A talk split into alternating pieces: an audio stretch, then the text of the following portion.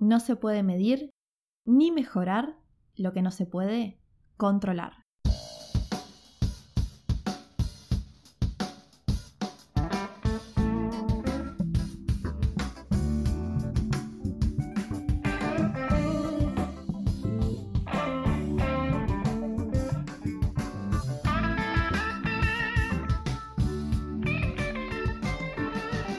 Bienvenidos al podcast de administración.zip, un comprimido de conocimientos para que escuches cuando y dónde quieras y aprendas y mejores en minutos sobre administración y gestión para emprendedores y pymes. Mi nombre es Lucía Olú, como todos me dicen, estudié y continúo formándome en este mundo de gestión empresarial y como tener un negocio requiere conocer muchos frentes, aquí te comparto contenido que te ayude a mejorar, motivarte y lograr tus metas.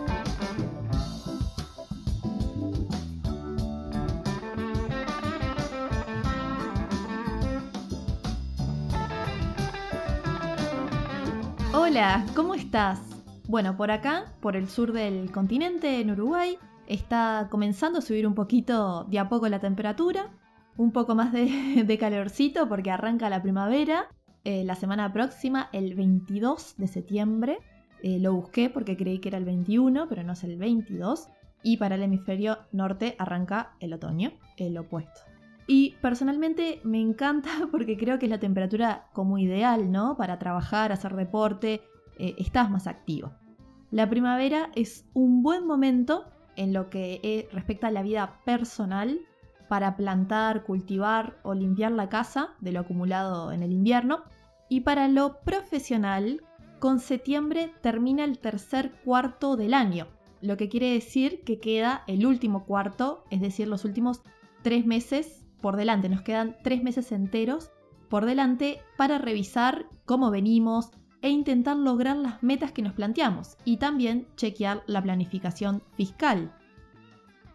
Como vimos con, con Willington en el episodio 14, 14 de este podcast, te invito a escucharlo si ya no lo escuchaste, en donde hablamos sobre tratar justamente eh, en, todo el proceso de la planificación fiscal, tratar de aprovechar las deducciones, ¿sí? los gastos deducibles permitidos en la legislación, en la normativa de cada país, y usar los créditos a favor que se tengan, tener bien en cuenta los plazos, ya que lo que se busca es poder maximizar las ganancias después de impuestos.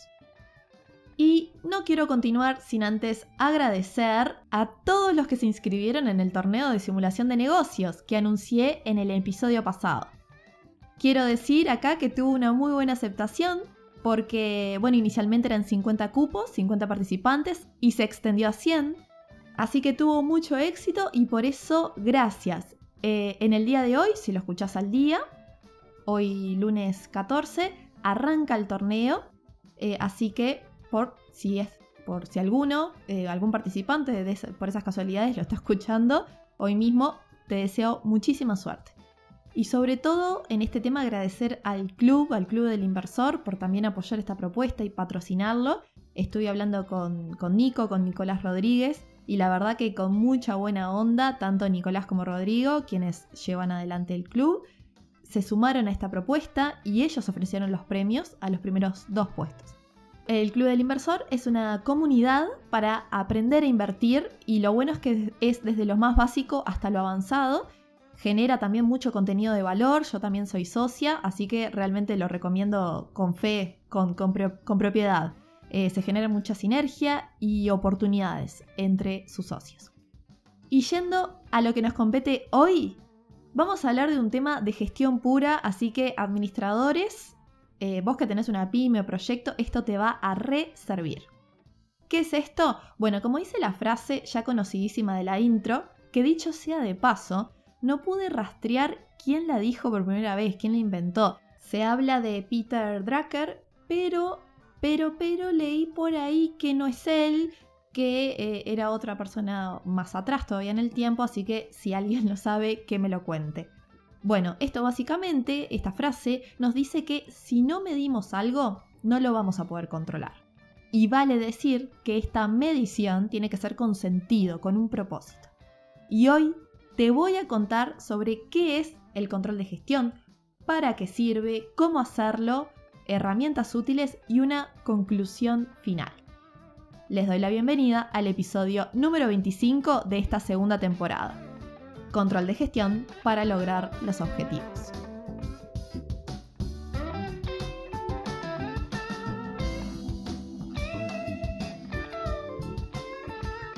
El control de gestión busca que se cumpla el desempeño deseado, ¿sí? Y como esto se logra a través de un seguimiento a través del tiempo, es por eso que se define el control de gestión como un proceso. Y antes de seguir, un breve repaso de administración.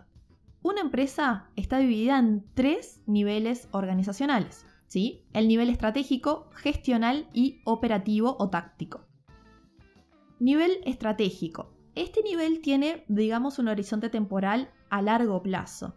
Eh, se trata, es comúnmente lo que hablamos de gerencia o dirección. Los mismos realizan planes estratégicos. ¿Qué se buscan con estos planes? Bueno, siempre los planes estratégicos van a buscar maximizar, así mayúscula, maximizar el valor de la empresa. Esta palabra es muy muy usada en todo lo que es administración, gestión, contabilidad, finanzas, y el valor de una empresa no solo se mide en términos contables, ¿sí? Recuerden, como hablamos en episodios pasados, que la contabilidad nos da el patrimonio de una empresa, pero el valor no solo se mide en valores patrimoniales contables, sino también de retorno de los accionistas. Segundo nivel gestional es a un mediano plazo, los, eh, que son los mandos medios, los mandos medios de las áreas funcionales. Y por último, el operativo táctico es al corto plazo, eh, son mandos intermedios o tácticos que quienes dirigen o, como me gusta mejor, eh, me gusta más decir, lideran a los ejecutantes. Los nombres de estos tres niveles pueden variar, pero grandes rasgos son esos. Y en resumen, se trata de que estos tres niveles que recién te comentaba estén enfocados, estén alineados hacia el cliente. ¿Qué quiere decir que estén alineados hacia el cliente? Bueno, que los tres niveles estén eh, haciendo foco en atraerlos, atraer los clientes satisfacerlos y retenerlos. Y la gracia es que cada nivel tiene su sistema de control aplicable. Por ejemplo, el nivel estratégico tiene lo que se llama el control estratégico, es decir, eh, y como te estarás imaginando, todo lo que tiene que ver con cumplir el plan estratégico. el plan estratégico que contiene los objetivos a largo plazo. Por las dudas, siempre que se habla de, en general, ¿no? Términos generales. Siempre que se habla de largo plazo, se habla de más de 10 años Siempre que se habla de mediano plazo, se habla más o menos entre de 2 a 5 años y todo lo que es corto plazo es meses o hasta el año. Bueno, siguiendo el nivel eh, gestional, tiene el control de gestión, el tema de hoy, es decir, establecer planes de gestión a mediano plazo, cumplir con dichos objetivos y todo esto dentro de un marco de eficiencia y eficacia, dos palabras claves, y acá me sale la administración de adentro, porque son conceptos súper importantes y bases de estos temas. Y por último, el nivel operativo, que tiene su control operativo, es decir, que se cumplan eh, las actividades del plan de gestión, es decir, de lo que vamos a hablar hoy.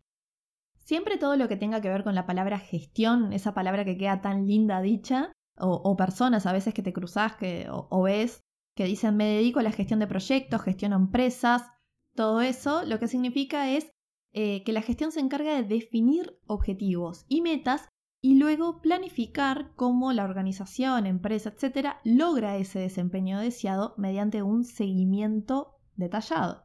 Y como dato histórico, por así decirlo, que es algo que se estudia en las universidades, que Taylor fue de los primeros en implementar sistemas de control de gestión en su sector. En el, eh, él trabajaba en el sector eh, industrial por allá por el 1895, o sea que no es un concepto nuevo, sí fue mutando en el tiempo, adaptándose, pero ya en su época Taylor cronometraba los tiempos de mano de obra, tenía estándares, llevaba contabilidad analítica, eh, que es la conocida como contabilidad de costos, que les hablé en el episodio de costos. Ya van viendo que tienen un background bastante fuerte, ¿no? Importante.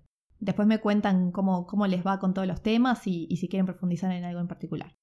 Eh, bueno, Taylor ya llevaba todo esto, rentabilidades, pero bueno, como les decía, hoy esto cambió porque la realidad es otra, también mucho más dinámica y competitiva, pero lo que yo quiero decirte acá, acá hoy mismo quiero dejar constatado, es que esto que hacían antes las grandes empresas, estamos hablando empresas eh, industriales grandes, hoy todos debemos hacerlo para justamente adaptarlo a nuestra realidad y de la forma que veremos ahora. Así que, dicho esto y hechas las introducciones pertinentes, vamos a ver cómo comenzar. Y el punto de partida de hacer tus sistemas de control y comenzar a controlar tu gestión, todo emprendedor, emprendedora, administrador, administradora debe hacerse estas preguntas a contestar. Es bueno entonces tener las respuestas claras a ¿para qué controlar? O sea, ¿qué objetivo, qué logro con esto? ¿Qué controlar? Una vez que sé lo anterior, me planteo qué controlo. Y cuando sé para qué y qué controlo, voy a definir cuándo controlo, cómo y quién debe hacerlo.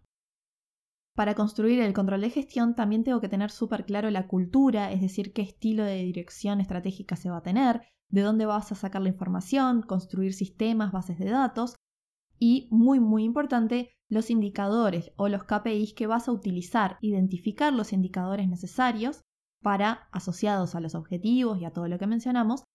Y para marcar indicadores hay algunas reglas básicas y es que los indicadores deben ser cuantificables, es decir, medibles y objetivos. Ilimitados también, ¿no? Yo agregaría ilimitados, no poner, por ejemplo, 20 indicadores por objetivo o por área, sí que sea un número razonable, por ejemplo, entre 2 y 7 máximo, y 7 indicadores máximo. Ahora les voy a contar un poquito los pasos para desarrollar un control de gestión. Primero, objetivos de gestión claros, como dijimos, y alineados a la estrategia de la empresa. Siempre que hablamos de algo alineado a la estrategia de la empresa, nos referimos a que esté encuadrado, esté en línea con la visión de la empresa, es decir, su, futuro, donde, donde se ve en una perspectiva de futuro, y su misión o razón de ser. Segundo, hacer un diagnóstico. Esto es eh, tener una visión de los principales problemas que hay. Si El diagnóstico tiene que ver con los problemas, evaluar eh, los problemas que hay o que pueden haber y los riesgos, los riesgos asociados. Cuando hablamos de riesgos, nos referimos a los riesgos que tienen esos problemas que afectan el logro de los objetivos. Tercero, entender estos problemas que estuvimos viendo, o sea, detectarlos bien, explicar, explicarlos, eso es fundamental, saber sus causas, consecuencias y priorizarlos. Esto es clave. ¿Cómo los priorizamos? Bueno, los problemas los vamos a priorizar en base a la urgencia o consecuencia y sus riesgos asociados. Para evaluar la consecuencia y su prioridad, tenemos que ver el impacto que tiene ese problema en el cliente, que tiene en los costos u otros que puedan surgir. Cuarto, luego que tenemos bien claro todo lo anterior, vamos a establecer los sistemas de información e indicadores. 5. Vamos a validar el sistema. 6.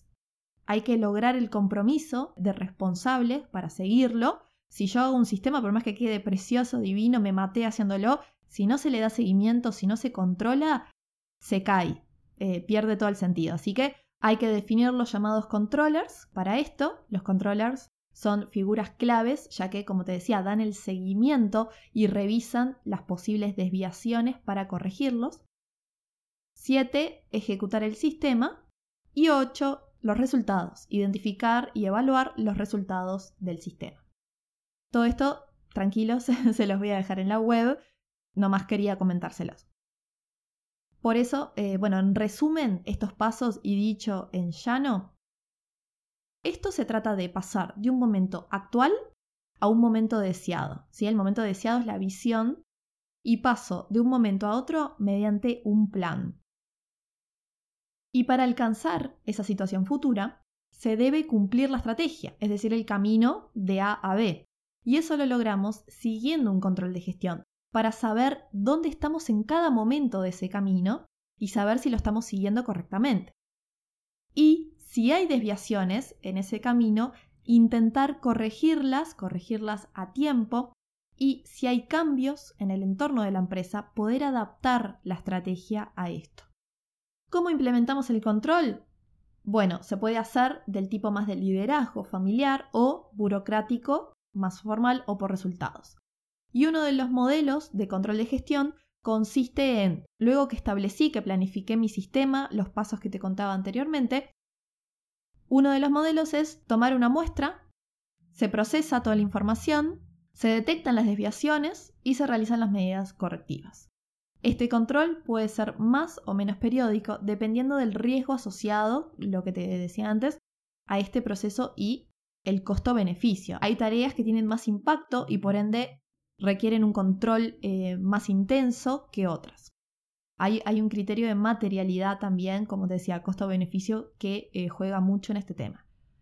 ¿Qué se logra con el control? Bueno, vas a saber, por ejemplo, cuánto debe facturar tu empresa para cubrir los gastos eh, según sus objetivos, qué áreas de la empresa deben potenciarse o capacitarse para esto. Y obviamente cada empresa va a adaptar su control de gestión a su realidad. Eh, no será lo mismo una empresa pequeña sin empleados que otra con pocos empleados o una con muchos empleados. Herramientas.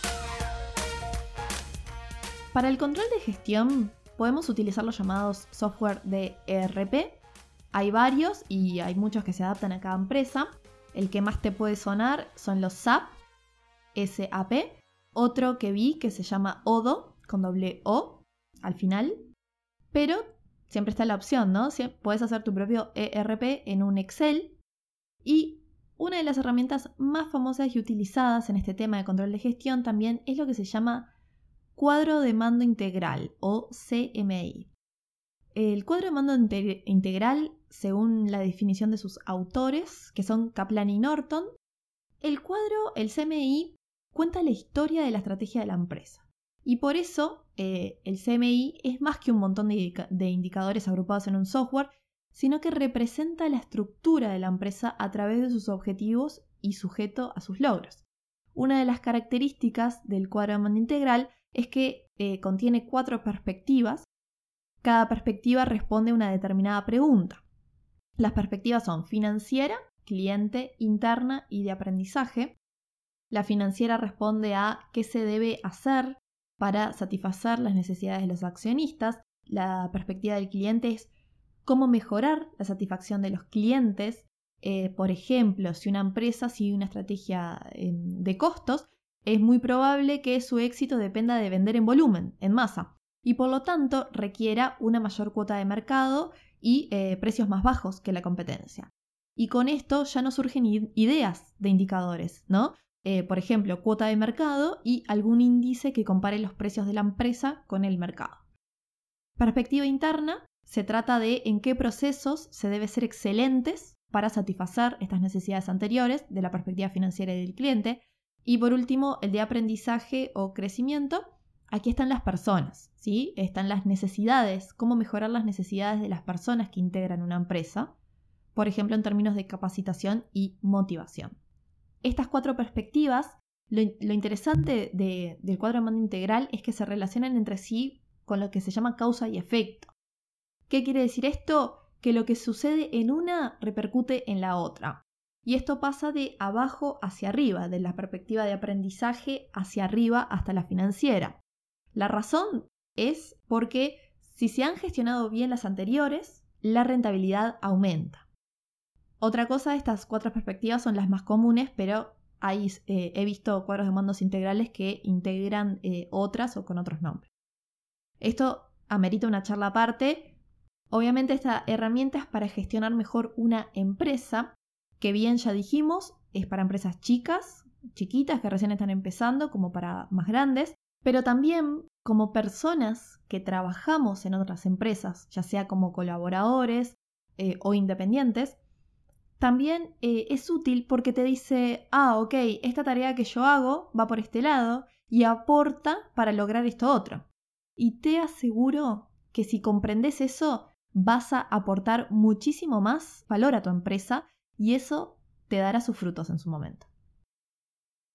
Como conclusión final del tema, quiero decir que, bueno, planificar es realmente necesario para tener éxito y aún más controlar, controlarlo. ¿Y por qué planificamos? La verdad es que planificamos, eh, tanto personal como, como profesionalmente, se planifica para crearnos nuestro futuro. Esto es muy fuerte, es realmente muy fuerte lo que sucede cuando tenemos claro a dónde queremos ir. Cuando tenemos claro nuestro futuro, nos enfocamos y hacemos. Y controlamos, como vimos hoy. Realmente siempre el mejor momento es hoy, empezar a hacerlo hoy, comenzar esto, comenzar a revisar los objetivos de cada área, plantearlos correctamente, planificar las actividades para lograr estos objetivos que te planteaste, ponerte algunos indicadores y controlarlos cada cierto tiempo. Para lograr una buena estrategia, se trata de dos claves, dos conceptos, formulación y ejecución. En la actualidad, el éxito y la supervivencia de cualquier empresa requiere de una adaptación constante y control permanente para evaluar la empresa y poder eh, detectar a tiempo posibles desvíos. Bueno, y hasta aquí el episodio de hoy. Espero que te haya gustado, que te sirva esta info para repasar estos conceptos, a lo mejor, o bueno, entenderlos y aplicarlos, eso es lo más importante. Ya sabes que tanto a vos como a mí nos sirve que me cuentes, contame qué te pareció el episodio, porque así sé eh, qué necesitan y, lo puedo mejorar. Esto es para vos, así que sentite libre de contarme qué pensás, qué temas están buenos, cuáles no, qué cosas se necesitan. Digo, los podcasts son terrible forma de aprender. Usalo, usalas. Y acá me pongo la gorra porque esto es la clave de todo. Es la diferencia entre personas que hacen, aprenden y tienen éxito y las que se quedan en su zona de confort. Digo, todos estamos en esa zona de confort en algún momento. Y de hecho, cuando salís de la zona de confort a otro lado, con el tiempo se vuelve una nueva zona de confort. Por eso hay que hacer, hay que moverse, hay que aprender, capacitarte. Si escuchás esto con la mente abierta y ya con la, con la perspectiva de ponerlo en práctica, seguro te va a servir mucho más. O te va a dar alguna idea. Ya con, que te ayude en algo, con que te dé alguna idea buena, yo ya me siento realizada y ya me siento que ayudé a alguien en su camino. Y dicho todo esto, gracias, namaste, por tu escucha activa y quedarte hasta el final. Como siempre voy a dejar un resumen en la web y se vienen temas y entrevistas muy muy copadas, muy buenas, así que quédate por ahí, stay tuned. Soy Lucía Grosso o Lu y encuentran el podcast en el sitio web administracionzip.com y en las redes puedes encontrarlo y seguirlo en Instagram como arroba adminpodcast y en como arroba adcipodcast con Z y una sola P. Si te gusta el podcast, la mejor forma de ayudarlo es darle seguir en la plataforma que lo estés escuchando en este momento y compartiéndole. Contale a tus amigos y familia para poder ayudar a más personas. Administración.zip es un podcast original hecho para que aprendas y mejores en minutos la gestión empresarial. Nos escuchamos.